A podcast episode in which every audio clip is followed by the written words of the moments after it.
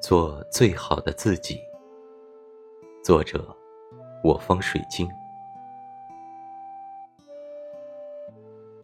面对快速变换、焦虑重重的现实世界，总有人抱怨自己没有迷倒众生的外貌，没有动人心弦的歌喉，没有惊天地泣鬼神的壮举，没有引以为傲的成绩，没有聪慧的头脑，没有。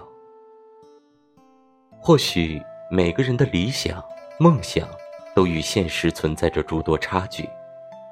当面对这些差距时，你是感到无奈、悲痛，还是去乐观对待？记得有位哲人说过：“如果你不能成为大道，那你就当一条小路；如果你不能成为太阳，那你就做一颗星星。”也就是说，每个人都有自己不同的人生，只有做最好的自己，才能让生命闪耀着耀眼的光芒。